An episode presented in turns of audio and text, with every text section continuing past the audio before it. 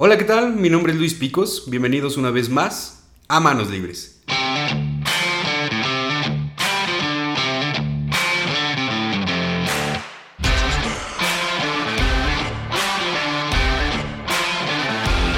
Bienvenidos al tercer episodio de Manos Libres, donde nuestro deseo es que en estos minutos te lleves algo que te haga pensar de manera diferente. Porque cuando logramos cambiar nuestra manera de pensar, cambia también nuestra manera de vivir. Hay un principio que dice, tesoros preciosos y aceite hay en la casa del sabio, pero el hombre tonto todo lo desperdicia. Cuando he hablado de este principio me gusta direccionarlo al tesoro que tenemos en casa, la familia. Pero también es importante hablar del aceite. En la antigüedad hablar de aceite era hablar de economía, porque era con él que hacían negocios, lo ocupaban en alimentos, en la medicina, para fabricación de perfumes, en lámparas para alumbrar las casas, Vaya, era de vital importancia en ese tiempo. Es por eso que este principio hace una división de que el hombre sabio es quien cuida del aceite, pero un hombre tonto lo desperdicia, lo malgasta. Hoy quiero preguntarte, ¿qué estás haciendo con el aceite que llega a tus manos? ¿Realmente estás administrando tus finanzas? Si la respuesta es no o no sé, ¿sabes cómo comenzar a organizarlas? Es por esto y más que hemos elegido este tema. Hablemos de finanzas. Y para ello tenemos un invitado especial, su nombre es Ron Ortiz, licenciado en Administración de Empresas, asesor financiero certificado por la Comisión Nacional de Seguros y Fianzas, especialista en temas de seguros, inversiones, daños y beneficios, socio fundador de la consultoría One Life. Ron, un gusto tenerte en manos libres. Me siento honrado y el gusto es mío, amigo. Quiero comenzar con esta pregunta, Ron. ¿Por qué es importante tener un control en nuestras finanzas? Digo, porque es algo que pocas veces ponemos atención. Es muy importante porque si no tenemos un control de nuestras finanzas, el dinero se va como agua. Y lo que veíamos en nuestra cuenta de cheques empieza a bajar, a bajar, a bajar, a bajar. Y cuando menos te das cuenta, ya está en cero. Es por eso que las finanzas no tratan simplemente de ganar dinero. Se trata de alcanzar objetivos, de alcanzar metas y proteger los frutos de nuestro trabajo, que muchas veces no lo tomamos en cuenta. Por eso, vemos muchas familias, profesionistas, famosos, empresarios, y sobre todo si son jóvenes y solteros, prevalece la tentación de no tener un control y gastarlo en lo que venga. No hay objetivos, no hay propósitos, no hay ahorro, no hay inversión y sobre todo no hay una educación financiera. Muy bien, empecemos a platicar de estos ocho consejos, Ron, que nos traes para comenzar a ayudarnos a tener un control sobre ellas. El número uno, dedícale tiempo a tus finanzas, arma un presupuesto. Existe el mito de que personas económicamente experimentadas tienen un don natural para el manejo del dinero o simplemente, como se dice, tienen suerte. Pero la realidad es que construir un patrimonio requiere de disciplina, constancia y ante todo que le dediques tiempo. La casa de clavo, amigo. Es un, es un mito el creer que es un don natural el manejo de las finanzas o el dinero. Se requiere mucha disciplina, se requiere mucho compromiso, pero también hay algo que lo englobo, se requiere decisión. Muchas veces ya estamos cansados de tener siempre nuestra misma situación financiera.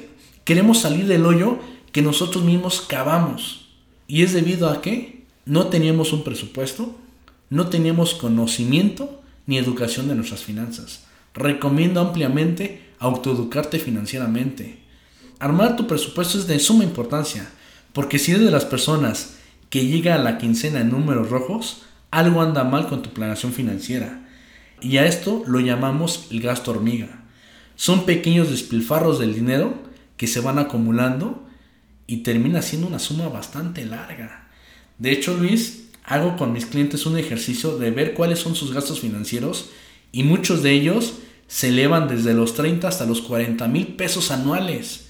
Que bien ese dinero lo puedes invertir en algo, pero no lo sentimos porque son pequeños gastos innecesarios. Muchos de esos se van en taxis, en que compras tu café o tu frappuccino, en la salida con los amigos, en que comes fuera de la empresa, el que estés comiendo todos los días en restaurantes, a eso lo llamamos el gasto hormiga. Ayúdate con un presupuesto personal. Comienza apuntando durante un mes todos los gastos que tengas. Entre más detalles tengas de los gastos, mejor podrás darte cuenta de cómo debes de modificar tu patrón de consumo y de conducta. De verdad, te vas a sorprender de todo lo que has gastado en cosas sin importancia. Dentro de este punto hay que recalcar la importancia de educarse financieramente. Podemos comenzar por leer lo que más podamos sobre el tema, incluso si tienes la posibilidad, toma un curso para entender cómo funciona una buena administración de tus finanzas. Punto número 2. Elimina deudas. Endeudarse significa comprometer ingresos futuros. ¿Cuál es la importancia de esto, Ron? Muchas veces tenemos un hábito para después, al rato lo pago, y calentamos el dinero en nuestra bolsa y ese dinero se esfuma. Y cuando la deuda se vuelve a presentar, ya no tienes para poder pagar. Es por eso que actúa hoy. Si hoy tienes dinero para pagar, págalo ahorita, no calientes tu dinero.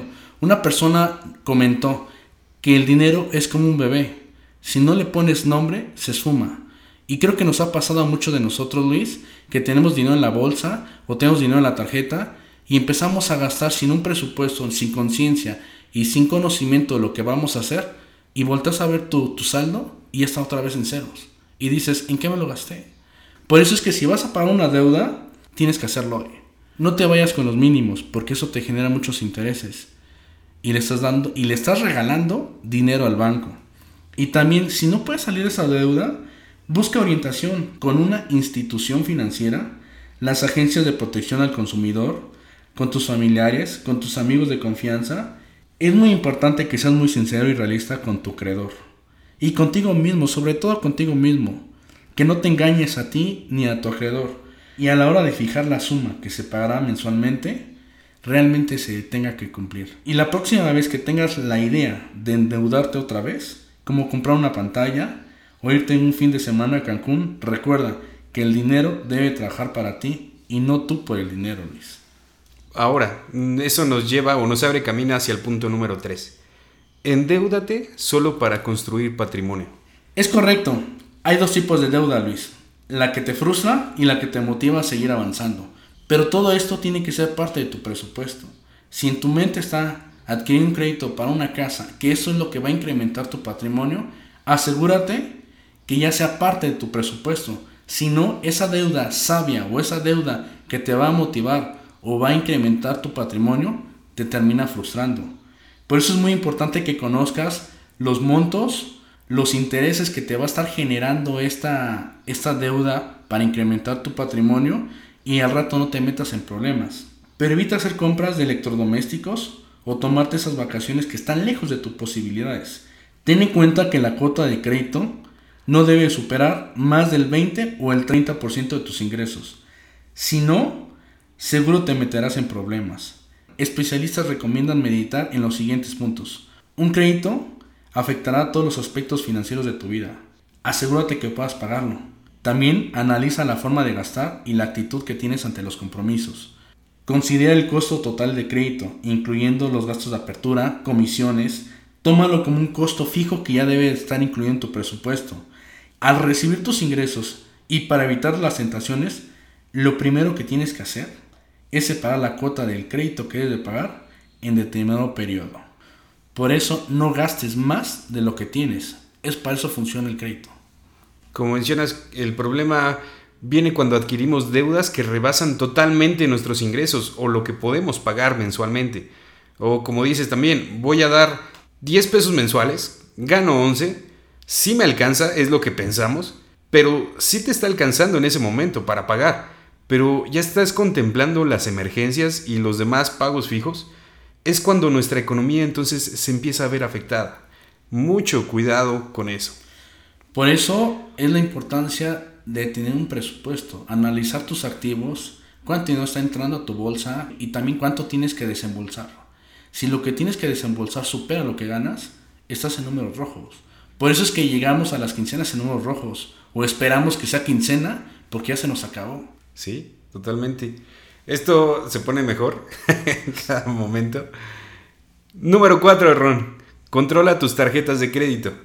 Es un tema muy importante ya que la mayoría de nosotros cuenta con una tarjeta de crédito y el mal uso de ella nos hace estar en la bancarrota. Es muy importante que controles los gastos que utilizas en tu tarjeta de crédito. Como lo mencionaba anteriormente, los pagos mínimos no nos convienen. porque solamente le estarías regalando dinero al banco. Haz un aporte superior a los pagos mínimos. La gran tentación de gastar dinero de que no tienes. Pero por lo general se olvida que los intereses anuales de la tarjeta llegan a ser hasta el 60% y terminas comprometiéndote con meses enteros de salario. Y para esto tienes que ser muy sabio y ver qué realmente es lo que vas a comprar. Hay una gran diferencia en meses sin intereses y a 18 mensualidades. Como bien lo dice, son 18 meses sin intereses. Si tienes la posibilidad de pagarlo, obviamente esa compra será buena. Pero cuando ya dice 18 mensualidades, ya te están incluyendo un interés a lo que tú estás comprando. Entonces, si algo te sale en 10 pesos, terminas pagando 15 pesos porque en esas 18 mensualidades ya va incluido un interés. Y tenemos que saber bien qué es lo que vamos a comprar, cuándo lo vamos a comprar y en qué momento lo vamos a comprar. Como lo mencioné anteriormente, si no lo necesitas, realmente no lo compres, porque muchas veces compramos por impulso. Y la tarjeta de crédito es un dinero que no tienes. Por eso el banco es que se hace rico, porque la gente utiliza ese dinero que no tiene y termina endeudándose. Y eso que dices, hay que tener en realidad mucho cuidado con los pagos a mensualidades. Hay personas que sacan un regalo o compran algo para Navidad, por ejemplo, a 18 meses, pero a veces dejamos a un lado el pensar que un año completo y parte del siguiente año vamos a seguir pagando los regalos de esa fiesta. ¿Tiene sentido? Obviamente no tiene sentido y es un error donde muchos hemos caído. Yo recuerdo cuando saqué mi primera tarjeta de crédito, me sentía volado porque me dieron una suma bastante alta que rebasaba totalmente mis ingresos. Y el error mío fue creer que ese dinero era mío. Por eso hay que tener mucho cuidado con las tarjetas de crédito. Y quiero recalcar, la tarjeta de crédito no es dinero tuyo, es dinero que te presta el banco. Y te presta a veces una cantidad grande para que estés muy atorado en la deuda. Y de repente ya te veas tan saturado que ni siquiera puedas salir de eso, ¿no? Exactamente, y ¿sabes por dónde nos llegan, Luis? Por la mente. Muchas veces vemos, nos bombardean las promociones de fin de año, las promociones del buen fin, y ponte a analizar o revisa el precio que estaba anteriormente. Porque esas, esas promociones a veces nos terminan endeudándose. Y eso que tú ves como una oportunidad termina como una deuda. Entonces es muy importante tener un presupuesto, ser muy sabio, las tarjetas de crédito son tan buenas como tú las uses, pero también pueden ser tan malas como tú las uses. Si bien te puedes sacar una emergencia, es correcto, pero no gastes más de lo que ganas. Número 5. Asegúrate. Contra la creencia popular, un seguro es una inversión, no un gasto. ¿Qué hay de cierto en esto, Ron? Es un tema muy profundo, Luis, y no se trata de un tabú o de un mito, se trata de cultura. Se trata de educación financiera. En México, de 10 personas, solamente 3 están aseguradas. Imagínate. Entonces, son cifras muy duras, Luis. Pero es una realidad. Mucha gente no está asegurada porque piensa que es un gasto. Pero realmente el seguro es proteger el fruto de tu trabajo. Realmente lo que hace tu seguro es proteger tu patrimonio. En esa carrera en la que me dedico he visto infinidad de historias. He visto infinidad de testimonios de gente que tuvo que vender carro, que tuvo que vender casa, que tuvo que vender terrenos por una emergencia médica, por no tener un seguro que protegía tu patrimonio. Entonces, si vemos el seguro como un gasto, estamos equivocados. Pero si vemos como el seguro como algo que nos va a proteger, cambia nuestra manera de pensar. Sí, y nos atrevemos a asegurar, por ejemplo, el auto, pero pocas veces pensamos en asegurarnos nosotros. Tienes toda la razón. Nuestro automóvil es parte de tu patrimonio, pero el que genera ese patrimonio eres tú. Y ponte a pensar, cuando sacas un carro de la agencia te piden un requisito, no puedes salir el carro si no tiene algo. Seguro. Ok. Y te has puesto a pensar, ¿por qué tú sales a la calle sin un seguro? ¿Acaso es más importante un auto? ¿Acaso es más importante un bien que tu vida o que tu familia? Todo se trata de prioridades. Hay una frase que me gusta recitar, Luis. En tu mente inicia tus finanzas. Todo es reprogramando hábitos y quitar tabús acerca de las finanzas. No le tengas miedo al dinero, no le tengas miedo al asegurarte. Por eso es muy importante tener contratado un seguro, ya sea de vida o de gastos médicos, porque eso te va a ayudar a proteger tu patrimonio. ¿Sabías que una operación de una apendicitis en un hospital privado puede costar entre los 80 mil pesos y los 150 mil pesos? Comento esta cifra porque es la cirugía más común que abunda entre nosotros. Y si no contamos con esa cantidad, terminamos vendiendo ya sea el carro o ya sea algún bien inmueble que tengamos. Por eso es muy importante asegurarte. Fuera del aire me platicabas de un caso que me impactó mucho. Sí, Luis, es un caso muy común en el sector asegurador, ya que cuando nos reunimos con el cliente, le hacemos un análisis de sus necesidades financieras, saber dónde están parados y hacia dónde quieren llegar. Y en ese análisis nosotros recomendamos proteger tu patrimonio, que por muchos años has trabajado y que no vaya a ser que un siniestro o una enfermedad se acabe totalmente tu patrimonio. Y la respuesta es muy común en muchos de nuestros clientes, es, deja termino la deuda, te hablo después, ya Dios dirá, falta mucho tiempo para que fallezca, a mí no me va a pasar nada, yo soy sano, hay 20 años que no, tengo 20 años que no me enfermo, no me voy a llevar nada a la tumba. Y son respuestas muy comunes. Y la verdad me da mucha tristeza escuchar estas respuestas porque precisamente pasó el caso de que me dieron ese tipo de respuestas y a los dos meses me busca con una urgencia, oye, van a operar a mi esposa y me sale muy caro la operación, ¿me puedes asegurar? Lamentablemente ya no lo puedo ayudar, porque los seguros de gastos médicos mayores se compran con salud y son de las cosas que adquieres y deseas jamás usarlas. Y es un caso muy común en esta y así me puedo pasar contándote historias. Hasta quiero escribir un libro, lo que callamos los asesores. Pero sí, o sea, es, es muy importante concientizar que necesitamos un seguro para proteger tu patrimonio. Y, y, tomando en cuenta que el último comentario que decías, ¿no? No me voy a llevar nada a la tumba. Tú no, pero ¿qué es lo que, qué es lo que dejas, no? Sí, de, de hecho, se dice que el, adquirir un seguro es un acto de amor para las personas que se quedan atrás de ti. Pero también es un acto hacia tu familia, un acto de amor hacia ti mismo y hacia tu familia. Por si llega a haber una invalidez total o permanente o una enfermedad, pues tengas cómo solventar y no, no le quites el estilo de vida que están teniendo ahorita tus hijos, tu familia, tus padres. Para eso sirve el seguro de vida o el seguro de gastos médicos mayores. Bien, cerramos ese punto y vamos al punto número 6. Ahorra con una meta. El ahorrar es un hábito que nos cuesta mucho trabajo a la mayoría de las personas. Tengo clientes que están ahorrando en un instrumento financiero y les cuesta trabajo los primeros tres meses porque no están acostumbrados a destinar una parte de su presupuesto a un ahorro. Pero después de, eso, de esos meses se les hace costumbre estar ahorrando y ya ni siquiera sienten que están ahorrando. Recuerden que al principio hablábamos de los gastos hormiga. Y yo utilizo esos gastos hormiga a la inversa. Y los llamo ahorro hormiga. Que de poquito se va acumulando mucho. Pero todo es cuestión de reprogramar tu mente porque tus finanzas comienzan en tu mente. El dinero que tú tengas y el que estés destinado para ahorrar debe ser un medio para alcanzar tus objetivos, para alcanzar tus metas que te pusiste.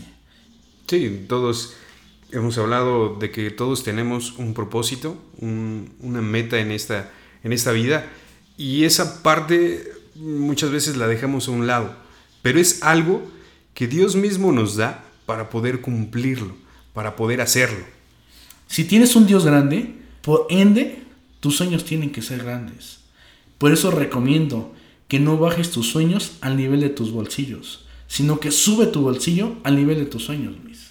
Y fíjate, lo último que estás diciendo es sumamente interesante, de que existen dos cosas que a veces no les ponemos atención o las confundimos. Una cosa es el ahorro y la otra cosa es la inversión. Lo que nos abre el séptimo punto. Pon tus ahorros a trabajar, inviértelos. En otras palabras, no dejes tu dinero debajo del colchón.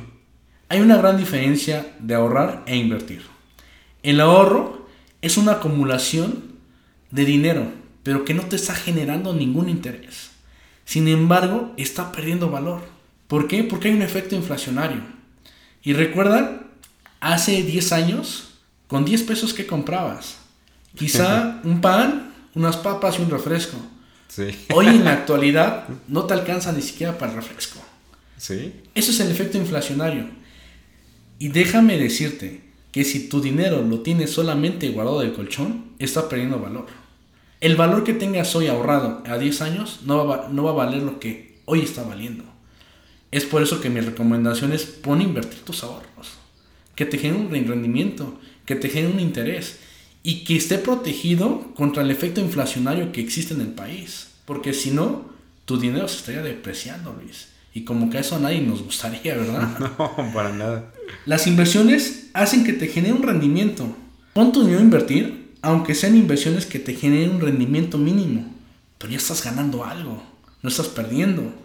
No solo puedes invertir en instrumentos financieros, puede ser el iniciar un negocio o hasta en ti mismo. Una persona me dijo, yo antes de gastar un peso me pregunto, ¿tendrá retorno este peso? Si la respuesta es no, no gasto ese peso y ha acumulado grandes riquezas porque ha sabido dónde invertir su dinero en algo que le esté generando un rendimiento. Y si tú ya decidiste invertir tu, dinero en un banco o en una institución financiera, no te quedes en las tradicionales cuentas de inversión a plazo o a los pagarés. Los fondos o las sociedades de inversiones pueden darte rendimientos más atractivos. Lo importante es que definas cuáles son los recursos que puedas invertir, qué metas quieres alcanzar ¿Y qué riesgo estás dispuesto a correr? Mucha gente espera ganancias espectaculares, Luis, pero a corto plazo. Y esto de la paciencia es muy importante cuando estás invirtiendo tu dinero.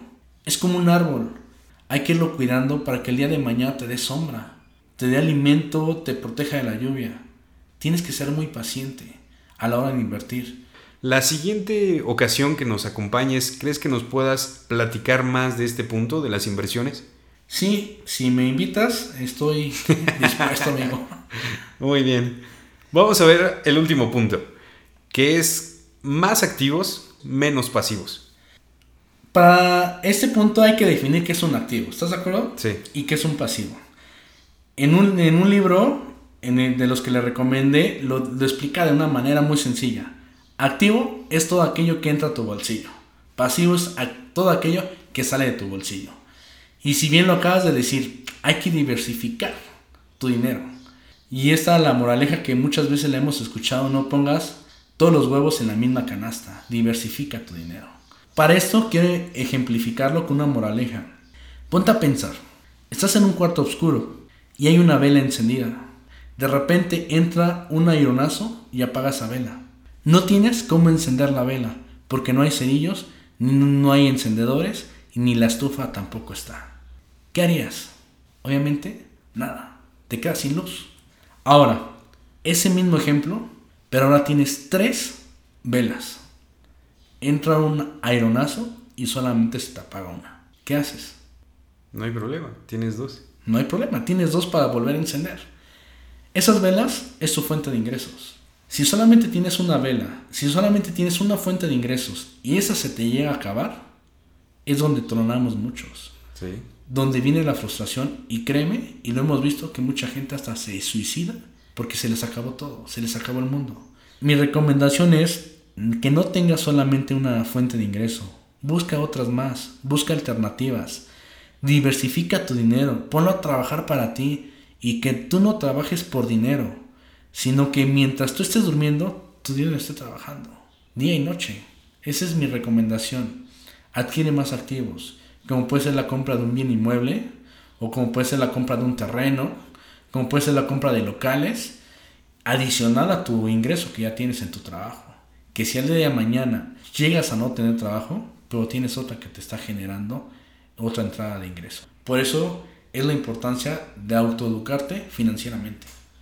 Y poco a poco, así como aumentas tus activos, entonces reducir también tus pasivos. Exactamente, es y es todo parte del presupuesto. Te das cuenta que todo lo que hablamos es parte de tu presupuesto. Si no tienes un presupuesto, ¿cómo vas a saber cuántos activos tienes, cuántos pasivos tienes y cómo los puedes reducir? Dice una frase, ¿podrías explicar a un pez en qué consiste caminar por la tierra? Un solo día con los pies en el suelo vale más que mil años de explicaciones. Y lo mismo podría decirse de las finanzas. La práctica puede ser una maestra dura a veces, y más hablando de finanzas, pero sin duda enseña más que mil teorías. Te invitamos a poner atención en tus finanzas, porque si no ponemos orden en eso, difícilmente podamos poner en orden las demás áreas de nuestra vida. Con esto cerramos estos ocho puntos que de verdad esperamos puedas guardarlos en tu corazón y los apliques. ¿Algún punto o alguna sugerencia que quieras hacernos, Ron, para finalizar?